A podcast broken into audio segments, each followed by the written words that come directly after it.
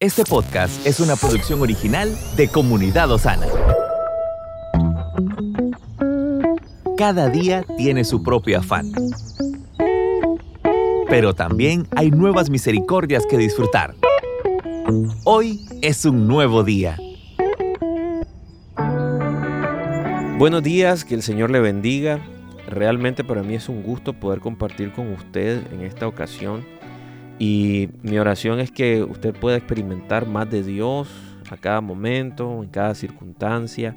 Ya sea que usted esté en el ámbito laboral o tal vez eh, en su lugar de estudio o quizás en el hogar haciendo los quehaceres.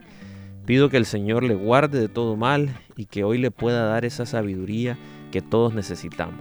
Quiero compartir con usted una meditación que lleva por título Dios siempre tiene la última palabra. Última palabra. Cuando estemos en problemas debemos recordar que todo ocurre en el momento de Dios. Jesús también habló varias veces sobre el momento de Dios. Por lo tanto debemos esperar hasta que llegue su hora. Sin embargo, mientras esperamos, nos inquietamos, sentimos que nos estancamos, hay un desgaste y pudiéramos caer en desconfianza.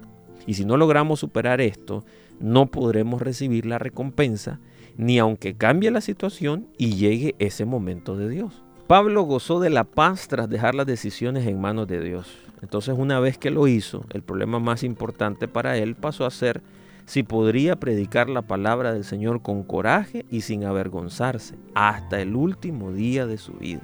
Aunque el pensamiento en un instante puede dejar al hombre en vergüenza o cobardía, para Pablo no fue así, aún sabiendo que no siempre fue valiente. Seguramente de haber querido conformarse al mundo.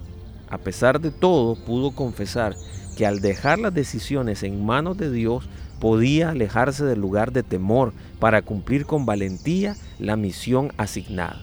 La fe de Pablo nos afirma que el Señor le dará lo mejor en cualquier situación. Pablo dijo, sé vivir en abundancia, sé vivir en escasez. Por todo y en todo he sido entrenado. Ese es el entendimiento de alguien que no depende de las circunstancias para alcanzar aquello que el Señor le mandó hacer.